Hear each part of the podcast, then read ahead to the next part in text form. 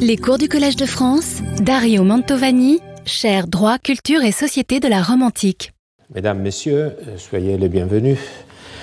Dans l'hémicycle du Sénat français, un sénateur des Landes, Henri Dufort de Gavardi, s'écrit Je disais, Monsieur, l'autre jour, qu'il fallait toujours en revenir au droit romain.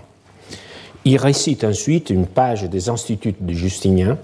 Nous sommes le 27 janvier 1882 et dans l'enceinte du Sénat, l'on discute d'un projet de loi qui, une fois approuvé, deviendra le Code rural. Le sénateur Dufort, qui jouissait par ailleurs d'une réputation d'incomparable contradicteur, qu'il mettait au service d'une opposition constante aux institutions républicaines, souhaitait démontrer que le projet de loi en discussion était acceptable là où il suivait le droit romain, et presque toujours incorrect là où il s'en détachait.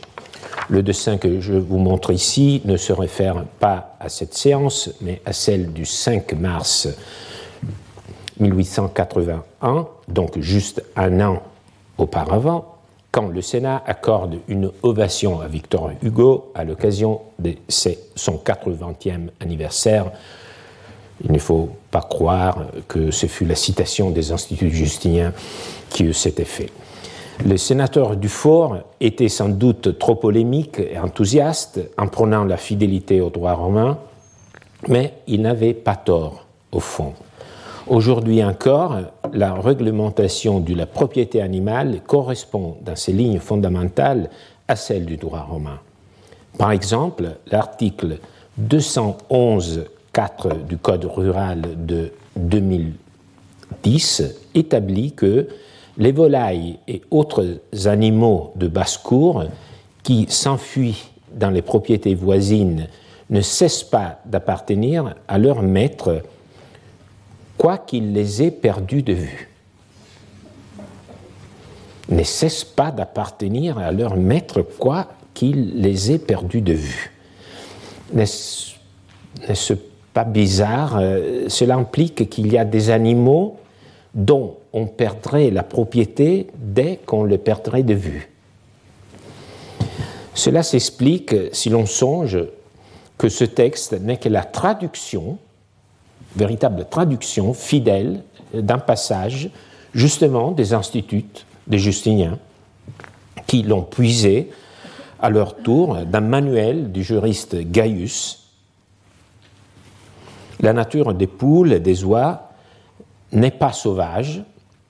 Si donc vos poules ou vos oies effarouchées par une cause quelconque s'envolent, elles ne cessent pas pour cela de vous appartenir en quelque lieu qu'elle soit, et lors même qu'elle serait hors de votre vue.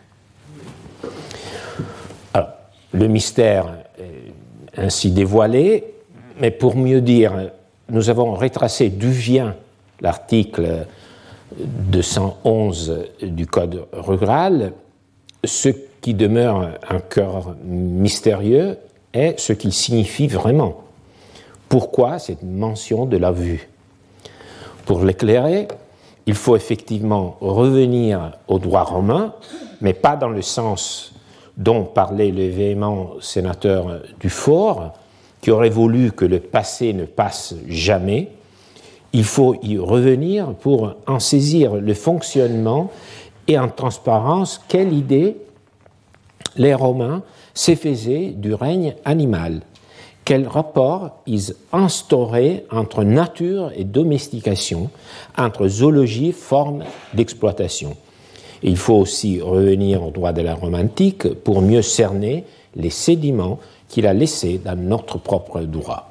Pour faire cela, nous devrons d'abord étudier les catégories dans lesquelles les Romains divisaient les animaux. Ensuite, nous concentrer sur ceux qu'ils considéraient comme des animaux sauvages. Commençons donc à nous familiariser avec les cages conceptuelles dans lesquelles les juristes romains renfermaient les animaux.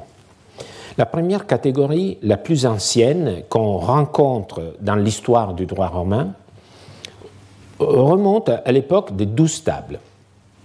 La législation de 451-450 avant Jésus-Christ.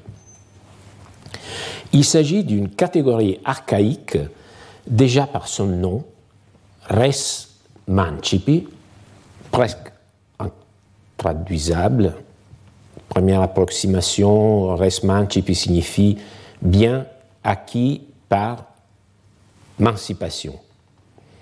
L'émancipation étant un acte solennel de vente et transfert de propriété accompli devant cinq témoins. L'acquéreur prononce une formule précise pour l'acquisition et paie le prix en pesant du métal sur une balance de bronze. Les Romains eux-mêmes, au moins à la fin de la République, étaient conscients qu'il s'agissait d'une sorte de mise en scène, pour ne pas dire mascarade. Mais ce n'était sans doute pas le cas à l'origine. Donc, à l'origine, c'était quelque chose euh, qui correspondait euh, au contenu de l'acte. Ce qui est sûr est qu'en leur imposant la catégorie des res mancipi, certains biens étaient considérés comme différents de tous les autres. Les autres biens qui n'entraient pas dans cette catégorie de res mancipi, tous les autres, pouvaient être échangés simplement en les faisant passer de main à main. Les biens particuliers qui nécessitaient en revanche la solennité de la mancipatio étaient les fonds de terre, mancipatio, vous voyez ici, c'était les fonds de terre d'abord, les servitudes rustiques, par exemple droit de passage avec un char sur les terrains du voisin, ou droit d'y faire passer de l'eau pour l'irrigation. Donc fonds de terre, servitudes rustiques, puis les esclaves, enfin les animaux de trait et les bêtes de somme.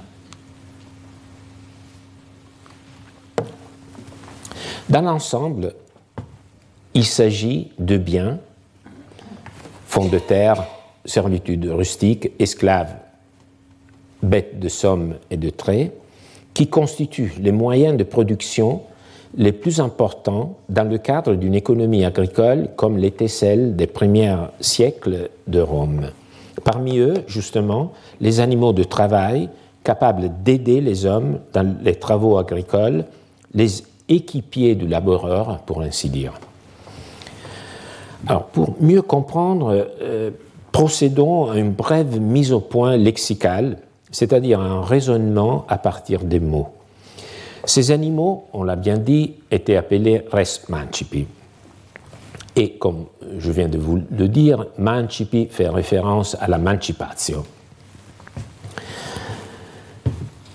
Étymologiquement, Mancipatio signifie prendre avec la main. Manu capere. Et main, manus, est le symbole du pouvoir. En d'autres termes, cette catégorie de choses se définit par rapport au pouvoir que l'homme exerce sur elle. Donc c'est une catégorie qui fait référence au prendre avec la main. Donc c'est une catégorie qui est définie par rapport à la puissance de l'homme sur ce genre de choses. Examinons la catégorie euh, d'un autre point de vue. Quels sont les animaux qui en font partie?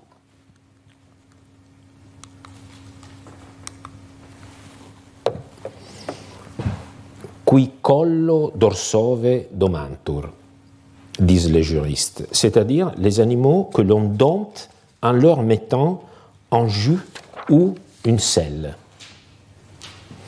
Il s'agit donc bien d'animaux soumis au pouvoir de l'homme, à sa main, d'animaux apprivoisés, d'animaux domestiques. D'ailleurs, ne parlons nous aussi de mansuétude Vous voyez, c'est le même mot qui fait référence à la main. Les animaux font donc leur entrée dans le droit romain le plus ancien sous la forme d'animaux soumis à la puissance, au contrôle humain. Cependant, les douze tables mettent en œuvre d'autres notions aussi. Je n'évoquerai pas aujourd'hui l'Actio de Pauperie dont nous avons déjà parlé lors de la dernière séance, mais dans les douze tables figure également une action appelée de pastu pecuris, de pasto pecuris, qui faisait défense au maître d'aller faire paître ces animaux sur les fonds d'autrui. Ces animaux sont appelés pecudes et doivent être identifiés aux mêmes animaux qui font partie des res mancipi, avec en plus les ovins les brebis. Il s'agit donc de ce que nous appelons le gros et le petit bétail, animaux de troupeau. Nous sommes encore dans le domaine des animaux domestiqués, ayant une importance pour l'agriculture et l'élevage. Leur nom, ce qui est très remarquable, leur nom, Pécoudès, donc ce sont tous ces animaux, leur nom fait référence à la pécunia.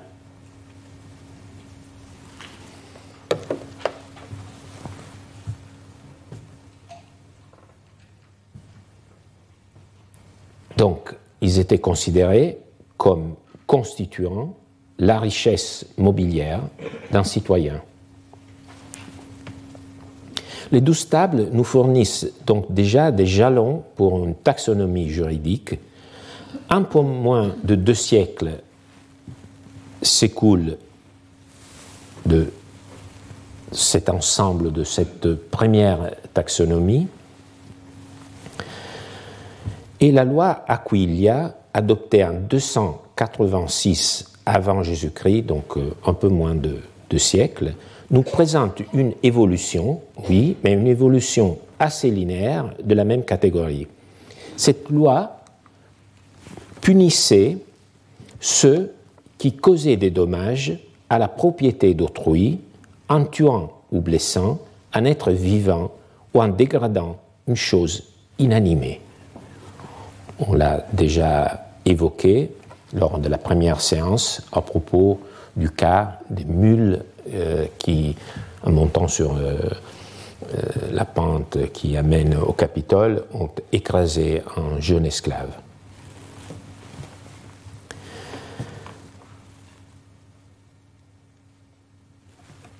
Donc, la loi Aquilia punissait celui qui endommageait la chose d'autrui, qui tuait l'esclave d'autrui ou qui brisait une chose inanimée appartenant à une autre personne.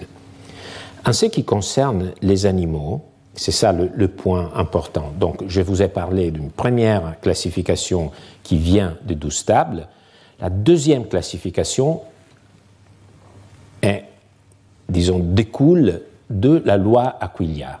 Et la loi Aquilia, il faut la comprendre non pas du point de vue de l'animal qui cause du dommage à autrui, mais du point de vue de quelqu'un qui cause un dommage en le tuant ou en, le blessant à un animal d'autrui.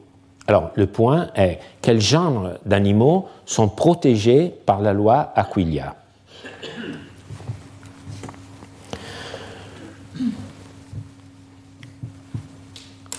Ce qui concerne les animaux, la loi Aquilia opère une distinction. C'est le point un peu plus subtil, si vous voulez. Elle punit plus sévèrement, donc il y a une distinction, parce qu'elle punit plus sévèrement celui qui tue un animal quadrupède appartenant au pécodes. Donc, ce terme de Pécoudes, nous le connaissons déjà, parce qu'on l'avait vu, on le trouvait dans le douze tables. Donc, ce même terme est utilisé pour punir plus sévèrement ceux qui causaient un dommage à un animal rentrant inclus dans cette catégorie de pécodes. Petite parenthèse, les équides, les équidés, c'est-à-dire chevaux, ânes et mulets, étaient plus spécifiquement définis comme des juments. Jumenta. Dans quel but? Dans certains cas, ils recevaient un traitement juridique spécifique, par exemple en ce qui concerne les garanties pour les défauts en cas de vente. Les équidés étaient donc classés à part comme étant les animaux les plus précieux dans le cadre de ce que nous pourrons appeler la zoologie juridique. Donc je vous ai présenté jusqu'à présent euh, trois catégories, res mancipi, pecudes, pecudes, ce sont les res mancipi avec l'ajout des ovides, des ovidés. Euh, et je vous ai montré ici que dans cette catégorie de pecudes,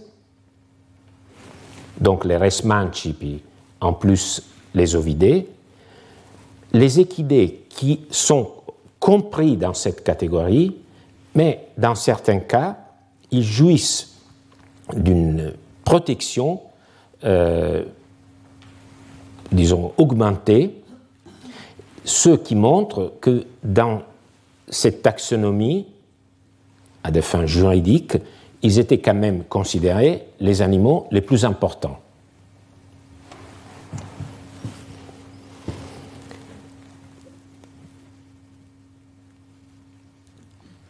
Revenons donc aux pécudes, protégés de façon renforcée par la loi Aquilia. Leur catégorisation dépend sans aucun doute d'abord de considérations éthologiques. Donc il faut comprendre que les Romains, en dressant euh, cette catégorie, ils avaient des connaissances éthologiques. Euh, les juristes eux-mêmes remarquent qu'il s'agit des quadrupèdes qui vivent en groupe, en harde, en troupeau. Mais évidemment, la notion de pecudes relève aussi des considérations socio-économiques, pas seulement éthologiques, puisqu'il s'agit d'animaux de travail et de boucherie, élevés aussi pour produire du lait et de la laine. C'est pour cette raison qu'ils bénéficient d'une protection renforcée contre les dommages qu'ils peuvent subir par la loi Aquilia. C'est pour cette raison socio-économique. Ce sont des éléments fondamentaux du patrimoine des gens vivant dans une économie agricole et d'élevage. Cela dit, les Romains se sont demandé si le porc aussi entrait dans cette catégorie des quadrupedes pecudes. Et on finit par répondre par l'affirmative. Les porcs ont donc eux aussi bénéficié d'une protection renforcée par la loi Aquilia. Cela vaut la peine de noter comment le juriste justifie cette inclusion des porcs parmi les pecudes. Donc, pas seulement noter, remarquer le fait qu'ils les incluent dans la catégorie des pecudes, mais comment ils justifient cette inclusion. Bien évidemment, ils étaient conscients que les porcs euh, vivaient, disons, de face, en troupeau, mais les juristes exploitent aussi un argument littéraire. Un argument littéraire et il se réfère à l'autorité d'Homère. C'est Martien qui fait cela, un juriste qui fut l'élève d'Ulpien et qui écrivit vers 230 après Jésus-Christ. Il écrit un manuel d'institut. Les porcs sont aussi compris sous le nom de pécudes parce qu'ils paissent un troupeau, ce qui fait dire également à Homère dans l'Odyssée, vous le trouverez aussi assis, vous le trouverez assis, il se réfère à Ulysse, vous le trouverez assis.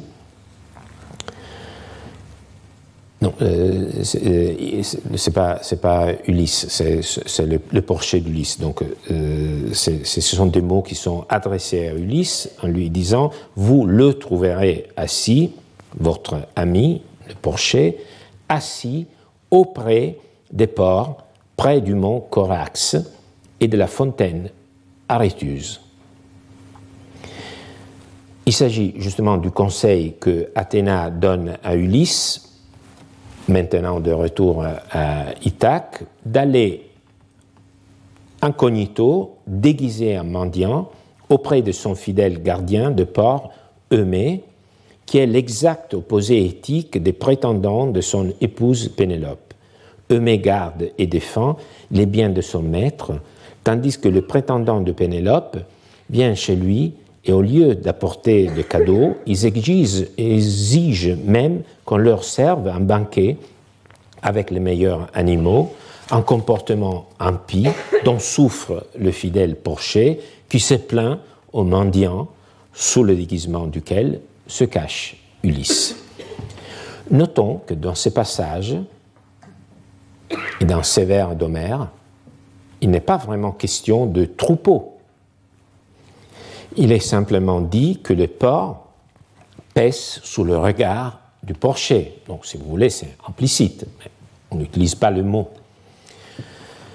Alors, pourquoi Martien considère-t-il que citer sévère était utile? Peut-être pour hausser les tons de son discours en se référant à Homère, puisqu'il s'agit de porc, un peu comme quand je vous cite une poésie ou vous montre une mosaïque ou ce dessin au crayon et encre de John Flaxman, qui montre justement Ulysse conversant avec Eumée, ou bien, Martien cite évoque Sévère,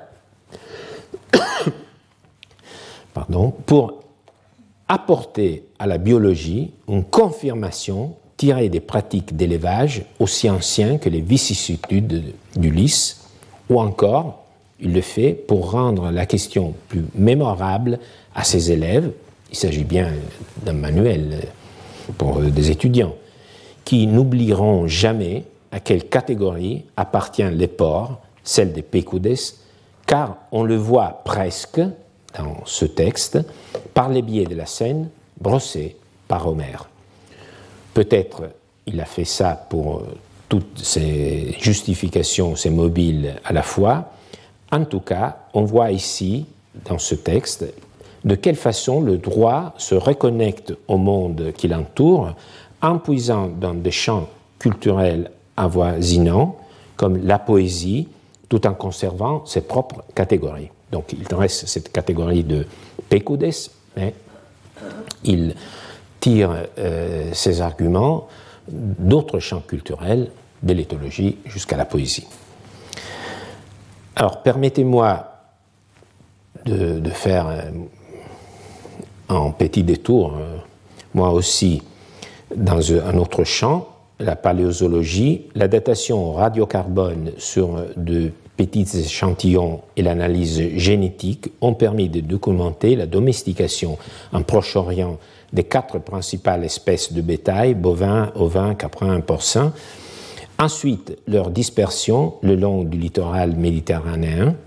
Il semble maintenant que les hommes et leurs troupeaux aient voyagé du Levant à Chypre vers 9000 avant Jésus-Christ, dans la mer Égée vers 7000 avant Jésus-Christ, dans les Pouilles en Italie vers 6000 avant Jésus-Christ, dans le nord de l'Italie et dans le sud de la France vers 5000 600 avant Jésus-Christ. Les cheveux sont arrivés beaucoup plus tard, entre 2100 et 1900 avant Jésus-Christ, dans le cadre d'une migration humaine animale distincte de celle des ongulés. Donc les chevaux sont arrivés plus tard.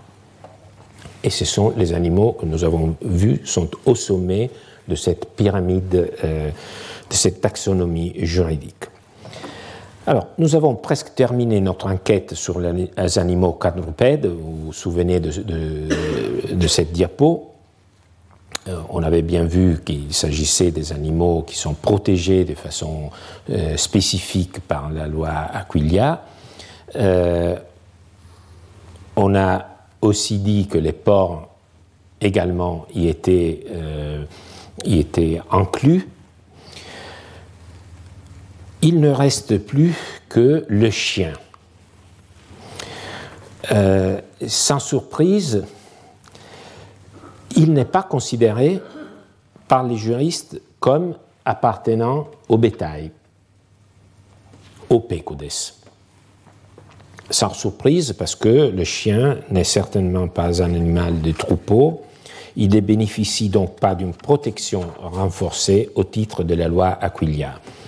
On sait pourtant qu'une règle spéciale fut introduite à un moment donné, après la loi Aquilia, pour mieux protéger les chiens eux aussi, mais son contenu, le contenu de cette règle est inconnu. On sait quand même qu'on on, s'est préoccupé aussi de protéger, de mieux protéger les, chiens. Cela dit, pour le bétail et les chiens, qu'en est-il de tous les autres animaux? Commençons par dire qu'avec les animaux dont nous venons de parler jusqu'ici, donc les animaux dont nous avons parlé jusqu'ici, nous nous situons dans une catégorie bien évidente, plus générale, c'est la catégorie des animaux qui n'ont pas une nature sauvage, qui n'ont pas une natura fera. Ce sont donc les animaux domestiqués.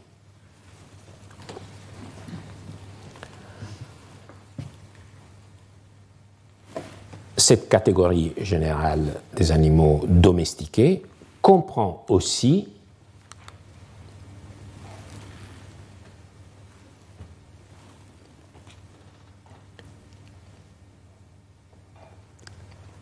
certains volatiles de basse-cour, comme les poulets, les oies, qui sont manifestement des animaux d'élevage, donc eux aussi domestiqués. Alors, quel est le point commun qui relie, du point de vue juridique, tous ces animaux? Alors, je vous ai dit que du point de vue de la loi Aquilia, les animaux, le bétail étaient protégés de façon plus sévère. Les animaux par exemple, de, basse-cour, ils étaient aussi protégés par la loi Aquilia, mais de façon moins euh, sévère. Le chien était protégé par une autre loi. Donc, quel était le point en commun de tous ces animaux domestiqués? C'était que ces animaux demeurent dans la propriété des celui qui les a acquis, une fois pour toutes.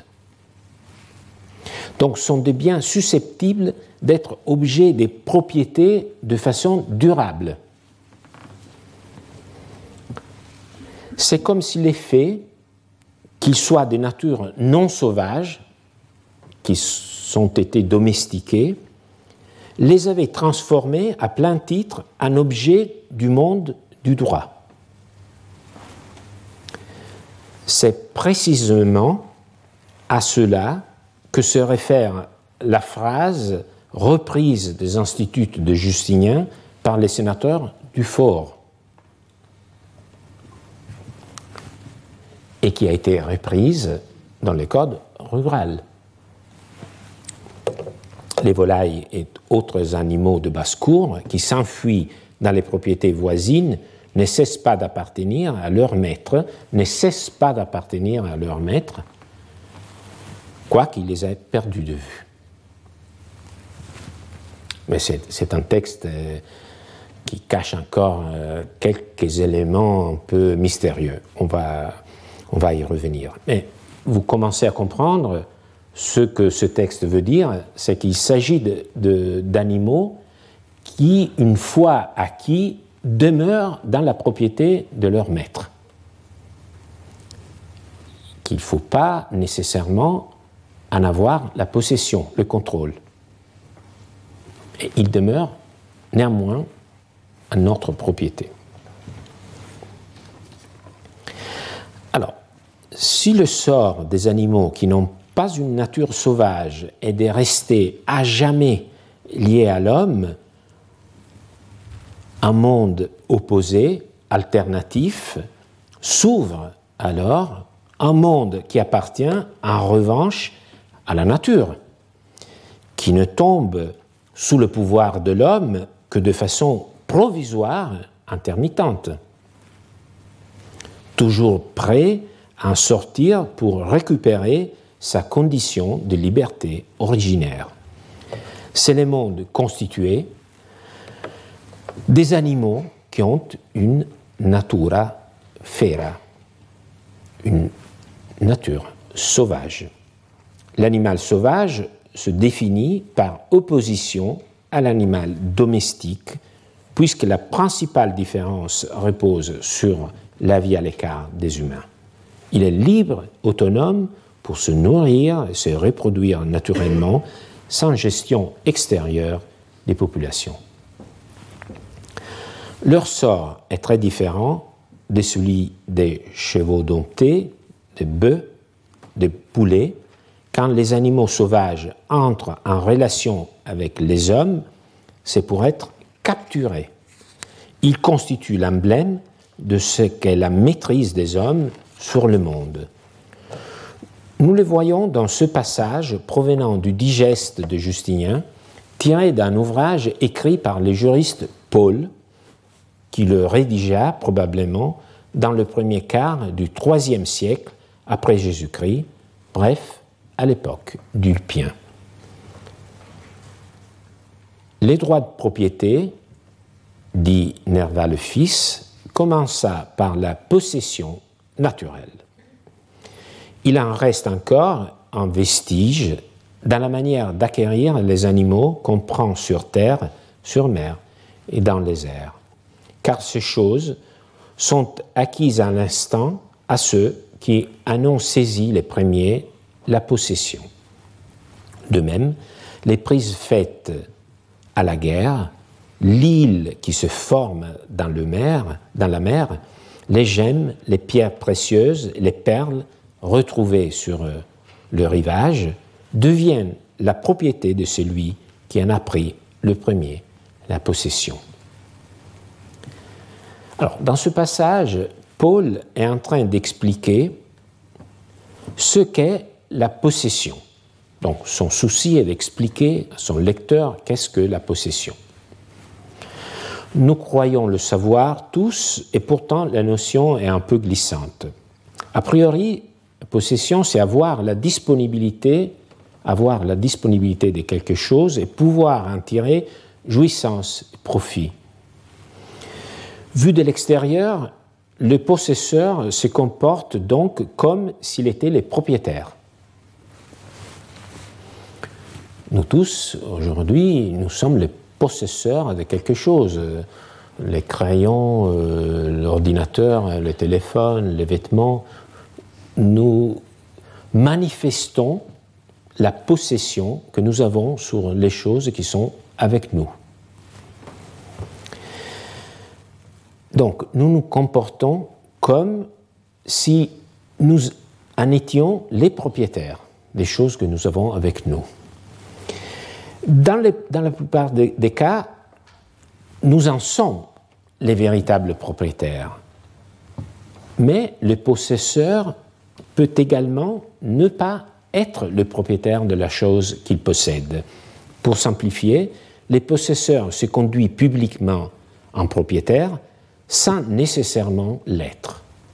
C'est pourquoi il est fréquent que cette distinction entre propriété et possession soit mal perçue, voire confondue.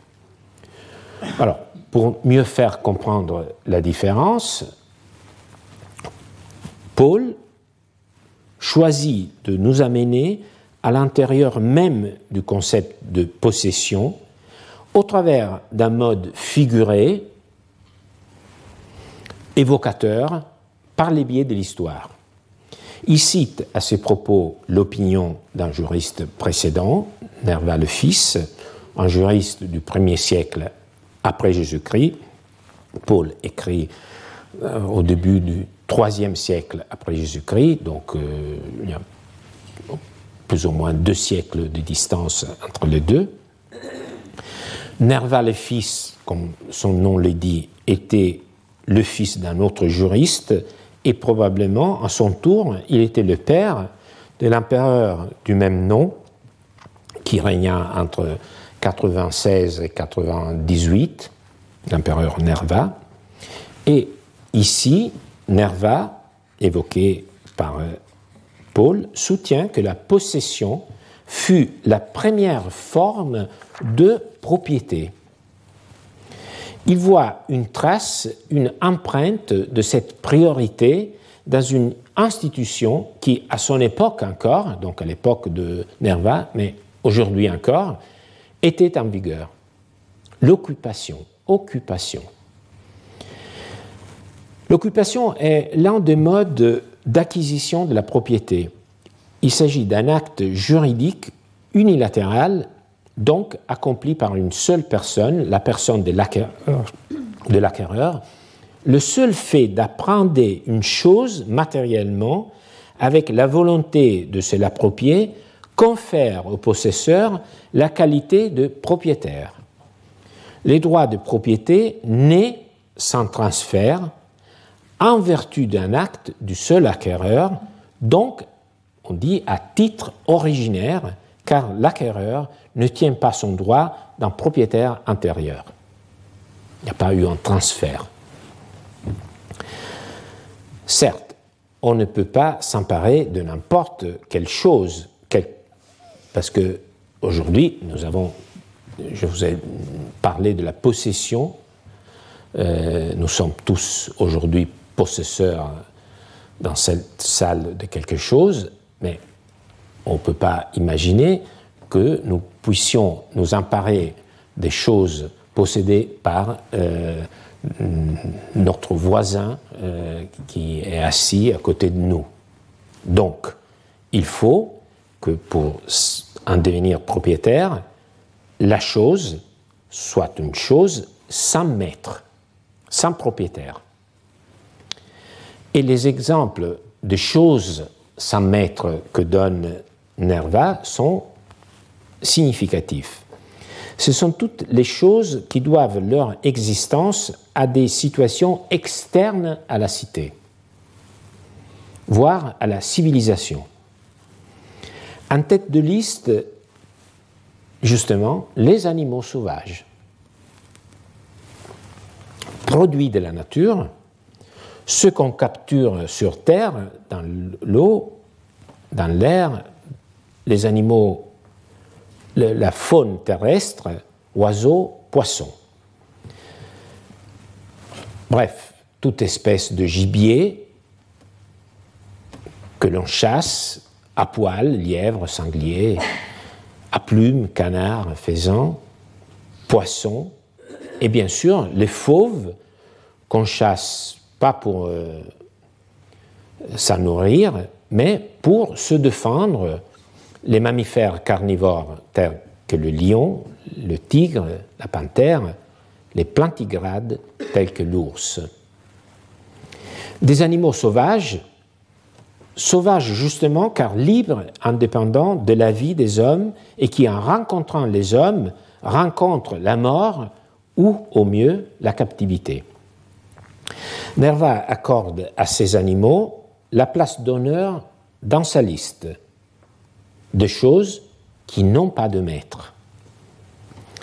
Viennent ensuite les objets qui sont déposés sur le rivage, gemmes et perles, qui semblent venir du ventre même de la nature, euh, sans origine précise, terrestre ou maritime, on ne saurait trancher ce qui fait aussi l'attrait de, ces choses. Il y a toute une aura romantique sur les choses qu'on peut retrouver, peut-être donner, lorsqu'on le retrouve sur, euh, sur les rivages. Et vous comprenez la différence?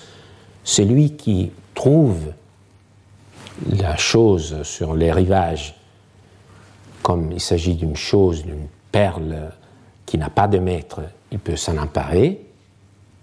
Et s'il décide de la donner à son ami, au moment où il la donne, il est le propriétaire et il transfère la propriété de cette chose à son ami. Donc vous voyez la différence. Parce qu'il y a une chose dont on devient propriétaire parce qu'on la prend, on s'en empare, on la retrouve, elle est sans maître, elle devient de notre propriété et nous pouvons en faire ce que nous en voulons et nous pouvons par exemple la transférer. Mais ce transfert n'est pas à titre originaire, mais c'est à titre dérivé, c'est-à-dire la propriété de celui qui euh, obtient la propriété dérive de notre propriété.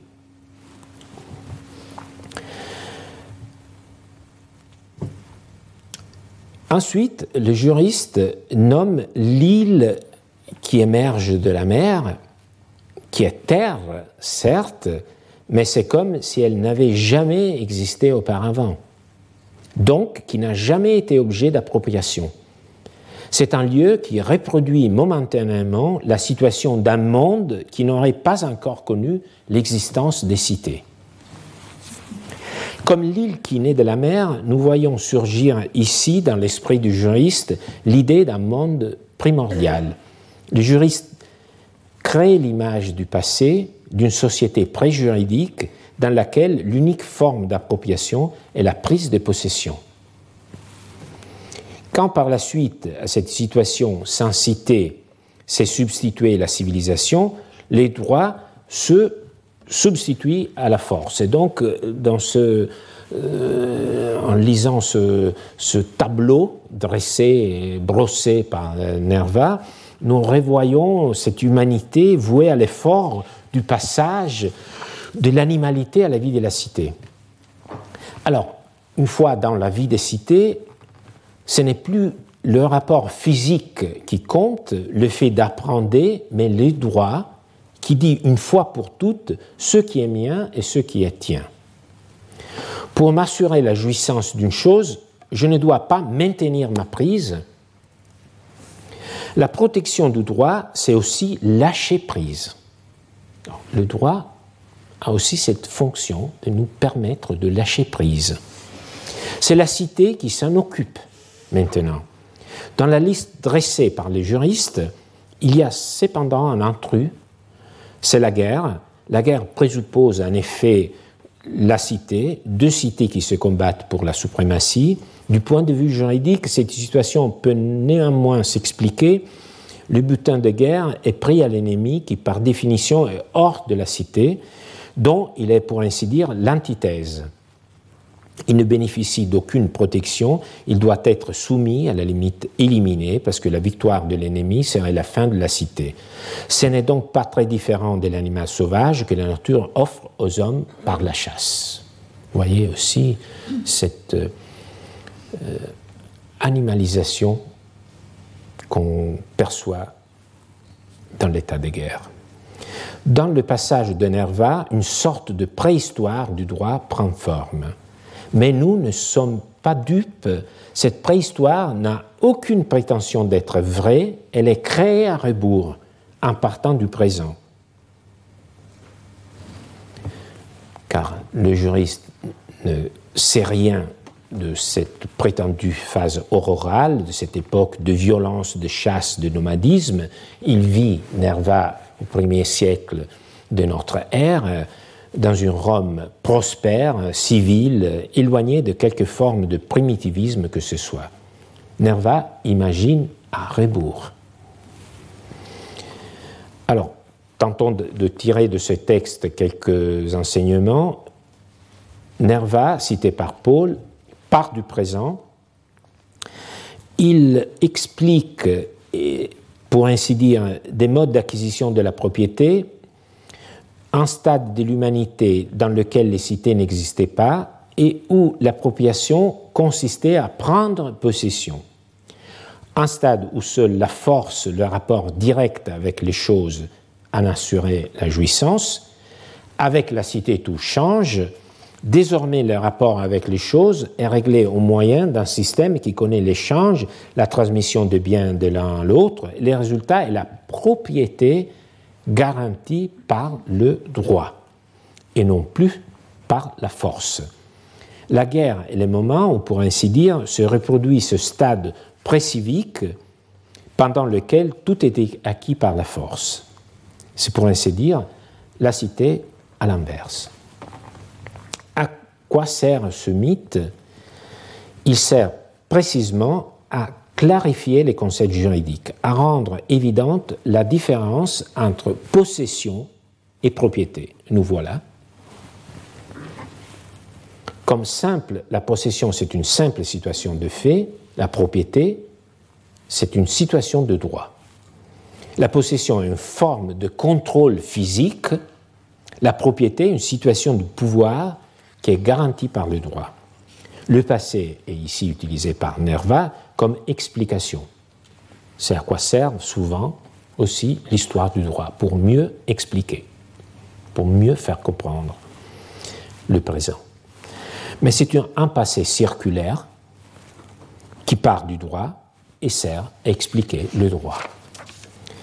Alors, je pense que nous commençons à comprendre aussi le passage où l'on dit qu'il y a des animaux qui nous appartiennent pour toujours, d'autres qui ne sont à nous que le temps où ils demeurent dans notre champ de vision. Je pense qu'on commence à comprendre. Il faut dire que même du côté des animaux sauvages, les Romains faisaient des distinctions. Je ne m'y attarderai pas aujourd'hui, nous en parlerons la semaine prochaine, mais vous voyez ici sur la diapo qu'ils voyaient au moins trois catégories.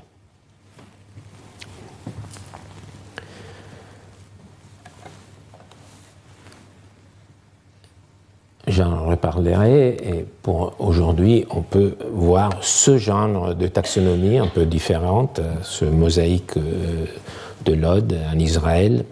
Vous voyez, j'ai essayé de retrouver une taxonomie, je ne l'ai pas retrouvée, mais il me semble que tous ou presque, euh, il y a peut-être euh, Calinacées peut-être, mais presque tous sont des animaux sauvages. Peut-être il y a un taureau, déchaîné, mais ils sont presque tous des animaux sauvages.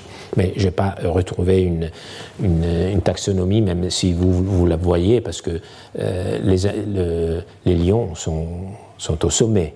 Donc vous voyez que même euh, dans une mosaïque, il y a toujours, euh, toujours une hiérarchie. Et c'est pour ça que j'insiste euh, aussi sur euh, ces classifications, parce que les classifications euh, des animaux sont vraiment un moyen de, comprendre les mentalités des, Romains. Alors, nous pouvons maintenant faire un peu le, tour, le résumé de ce que je viens de, dire et que nous venons d'apprendre en lisant un passage de Gaius. Alors, vous savez que Gaius est un grand enseignant, le pédagogue le, plus efficace euh, dans le monde romain du droit, il y a des choses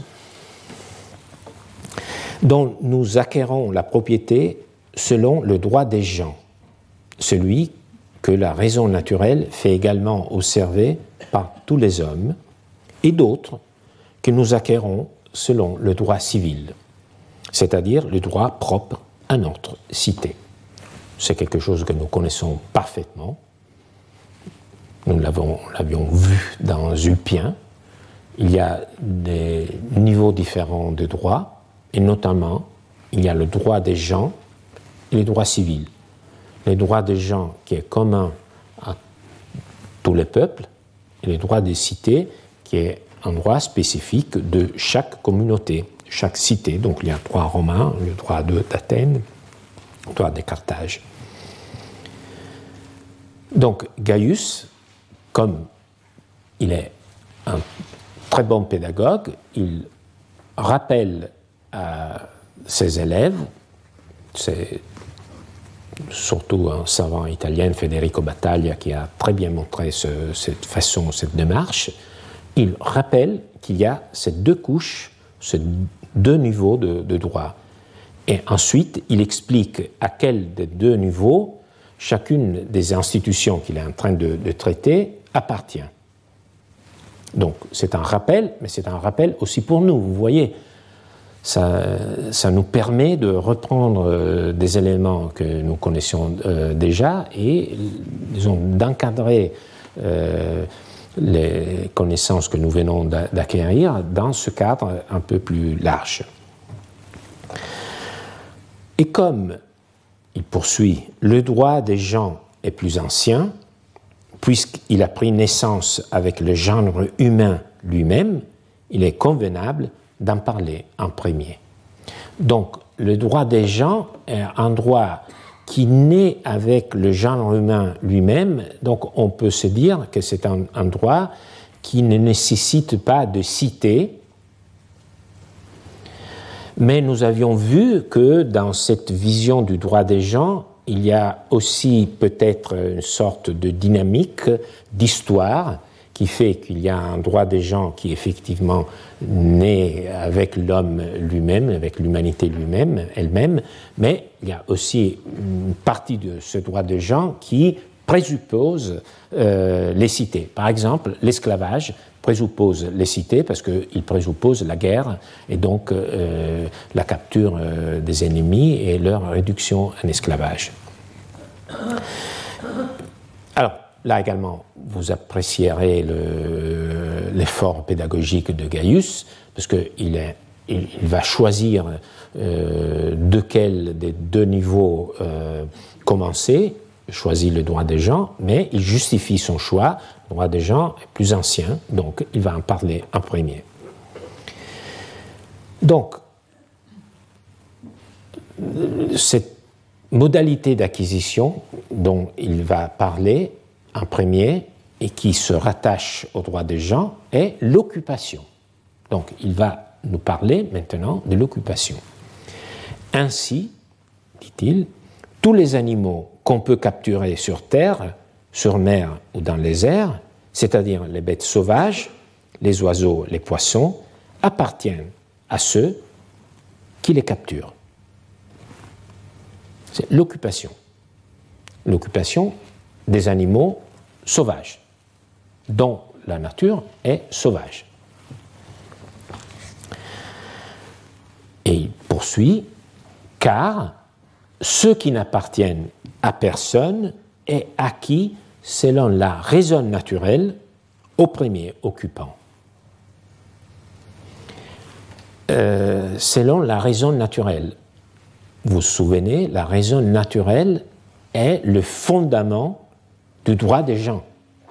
Donc il, est en train de dire, comme le droit des gens euh, a son soubassement euh, dans la raison naturelle, c'est un principe de raison naturelle qui fait que tout le monde s'accorde sur le fait que celui qui s'empare de quelque chose qui n'a pas de maître en devient euh, disons, euh, entre dans une relation, si on, peut dire ainsi, dans une relation privilégiée avec euh, cet objet dont il s'est emparé.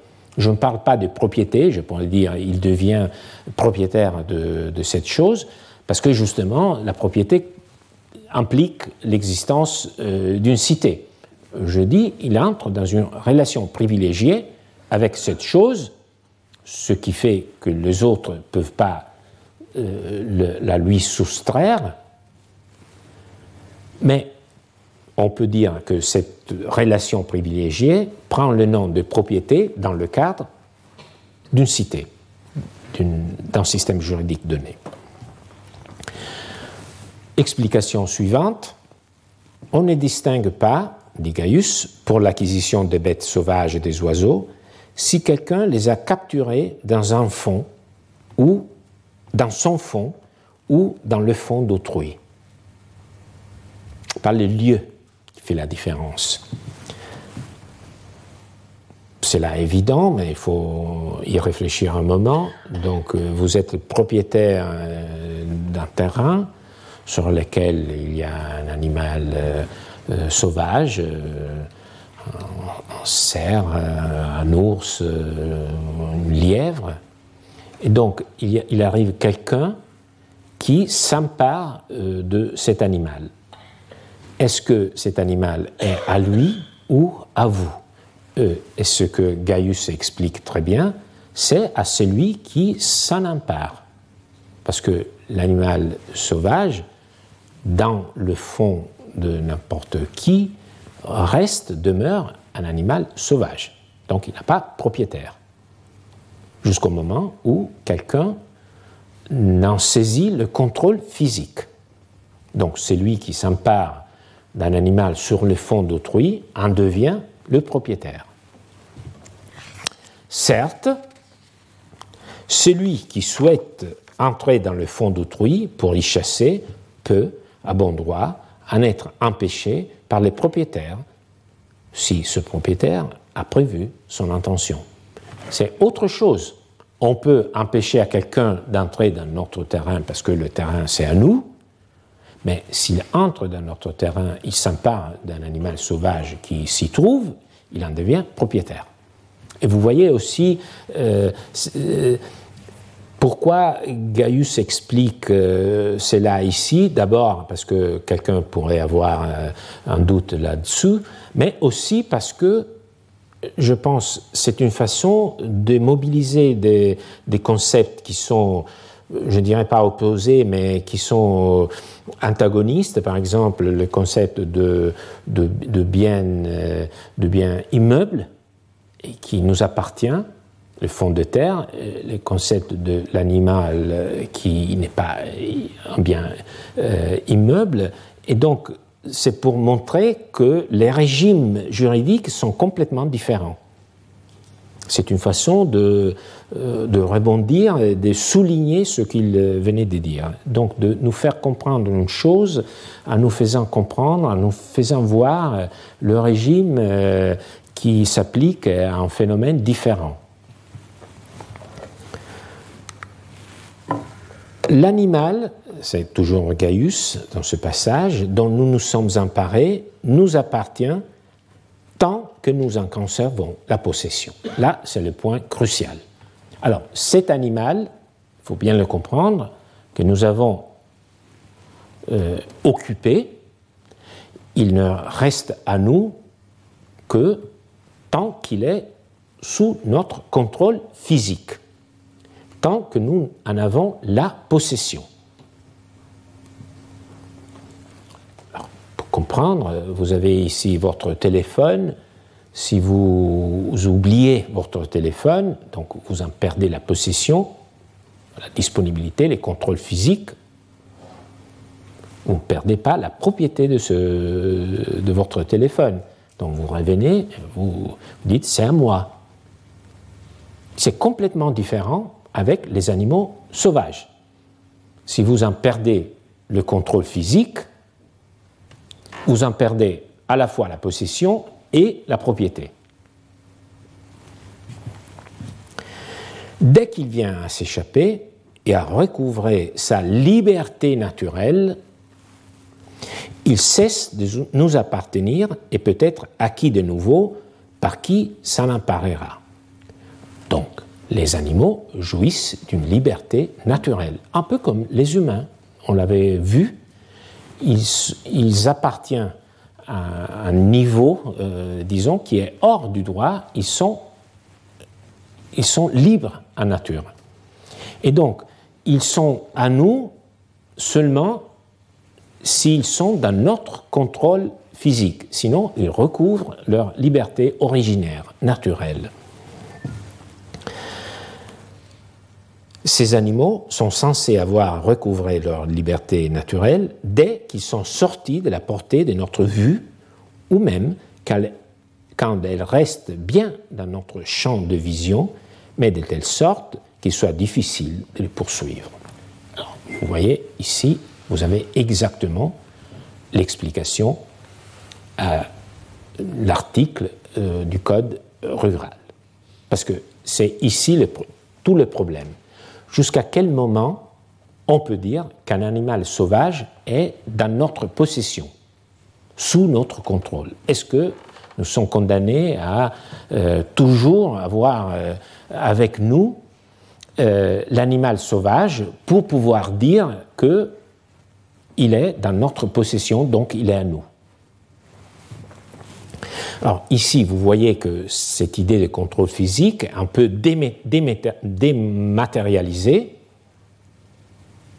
on se dit, il recouvre sa liberté naturelle dès qu'il est sorti de la portée de notre vue. Ou même quand, quand l'animal reste bien dans notre champ de vision, mais de telle sorte qu'il soit difficile de le poursuivre. Donc le regard euh, élargit, si vous voulez, notre pouvoir de contrôle physique. En même temps, il ne faut pas que l'animal, même si nous pouvons le voir, euh, soit si éloigné qu'on ne peut pas le poursuivre, le récupérer. récupérer le, la possession physique, le contrôle physique. Donc le regard, c'est un peu le, le fil qui permet de récupérer la possession physique. Mais il faut que l'animal ne soit pas trop éloigné. Alors, euh, je pense que nous avons vraiment compris pourquoi on parle du regard qui enferme l'animal dans le contrôle et garde la possession, dans l'article du Code rural. Et en gardant la, la possession, nous en assure la propriété aussi jusqu'au moment où, hors de vue, l'animal échappe à la possession et donc il est considéré comme un nouveau livre. Il revient à l'état sauvage, cette liberté naturelle, état sauvage, et sort du droit. Mais par ailleurs, ce retour à la nature, qui efface le droit de propriété précédent, transformant l'animal en une chose sans propriétaire, expose l'animal à être capturé à nouveau. Il est à nouveau prêt à devenir la propriété de celui qui s'en empare. Alors, pour le dire brièvement, pour les juristes, la taxonomie zoologique est strictement fonctionnelle à créer les conditions pour le droit de jeter son filet conceptuel. La distinction fondamentale est celle entre les animaux domestiques et les animaux sauvages. Les animaux domestiques sont protégés différemment selon qu'il s'agit de bétail ou de chiens. Mais tous ces animaux qui vivent en symbiose avec l'homme, y compris la, la, volaille de basse-cour, une fois devenus du bien de propriété, n'en sortent jamais. Donc, ce sont les animaux domestiqués même s'il y a des différences. Donc c'est une, diapo qui résume euh, les catégories que nous venons d'expliquer et qui en propose d'autres que nous euh, expliquerons mieux la prochaine fois. Donc, de ce côté de la nature, on retrouve des animaux sauvages dont la propriété dépend de la possession ces animaux sont en propriété une fois pour toutes, ces animaux sauvages sont en propriété tant que nous en gardons la possession, donc le contrôle physique.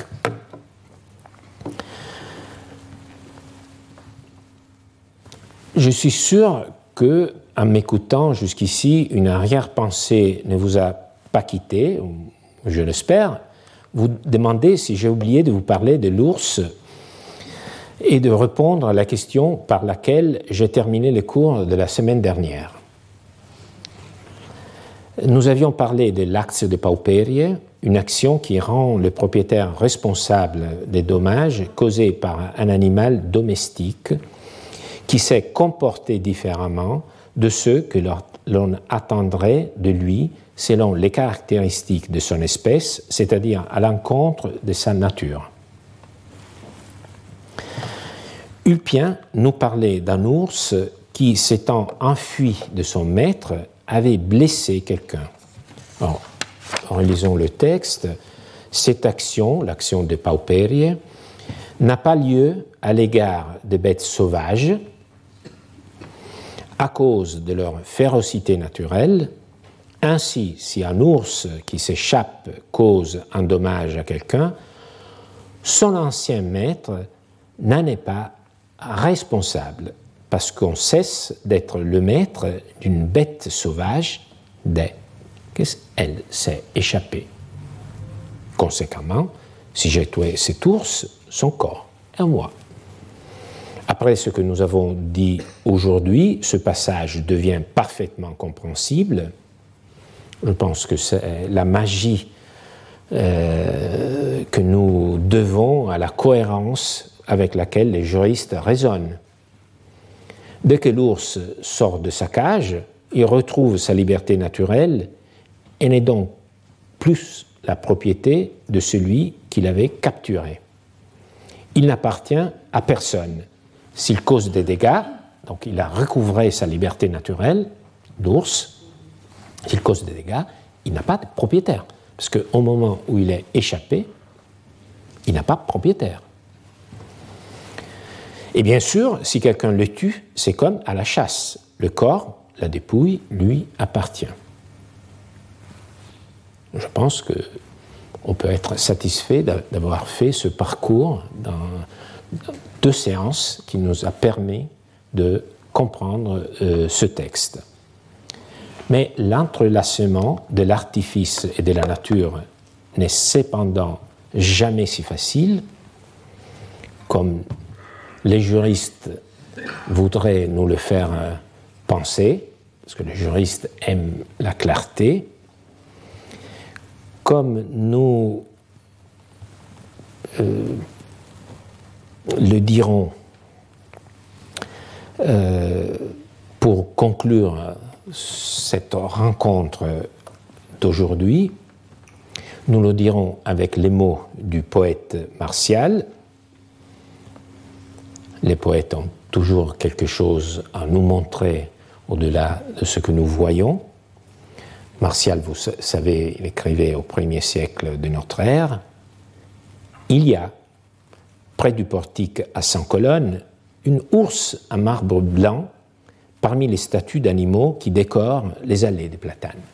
vous imaginez portique avec des, images, des statues, des médaillons, des mosaïques d'animaux. Hier, le bel Ila, jouant près de cet ours, voulut sonder les profondeurs de sa gueule béante et il y introduisit sa main délicate. Mais au fond du ténébreux gosier s'était blottie une maudite vipère. Et l'ours, ainsi vivait, doué d'une âme étrangère plus sauvage que la sienne. Vous voyez les mots euh, soulignés qui sont les mots que nous avons rencontrés aujourd'hui. Aussi, l'enfant, sans défiance, ne reconnaît-il la tromperie qu'au moment où il expira, mordu par le reptile. Quel crime qu'il se soit agi d'une fausse ours. Toujours pris dans ce va-et-vient entre nature et artifice, nous parlerons la semaine prochaine d'une catégorie d'animaux à mi-chemin entre le sauvage et les domestiques, comme les colombes et les abeilles qui s'envolent et quittent l'homme pour ensuite y revenir. Donc la question c'est est-ce que nous en conservons ou pas la propriété? C'est un peu comme notre culture juridique qui quitte le droit romain et y revient. Et j'espère que vous aussi, vous reviendrez la semaine prochaine. Merci. Retrouvez tous les contenus du Collège de France sur www.colège-2-france.fr.